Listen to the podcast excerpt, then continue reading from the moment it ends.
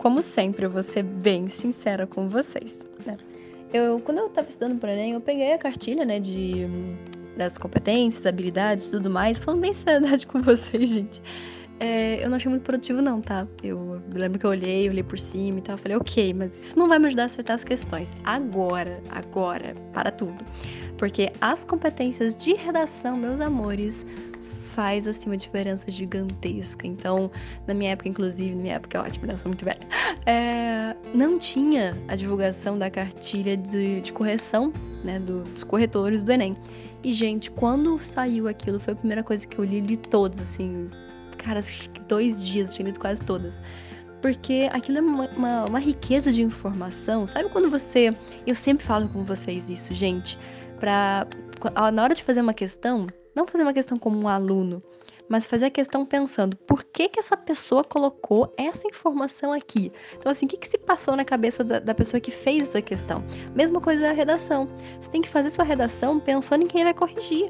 Não é pensando, ah, eu tô escrevendo uma redação, tipo, eu sou um aluno escrevendo uma redação. Não.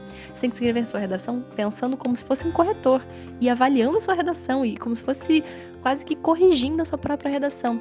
E quando você tem, assim, todas as competências de uma forma muito sistematizada na sua cabeça, quase como um checklist das competências, fica muito fácil tirar mil. Ou, não, não, precisa tirar mil, mas 960, 980, número que a gente consegue aí né, garantir a nossa nota máxima em redação. Isso, gente, não tem preço. Então, assim, da, em relação às matérias em si, não vejo tanta utilidade. O melhor mesmo é você descobrir isso, o que cai e como cai nas questões, muito melhor.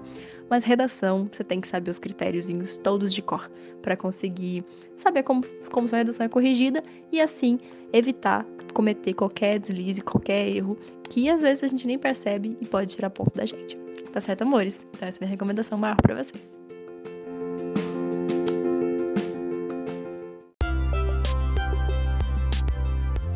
Eu sou a Sara Schomayer, médica pelo FRJ e mentora de vestibulandos. Hoje você ouviu mais um episódio do podcast, o podcast do arroba Método Questiona.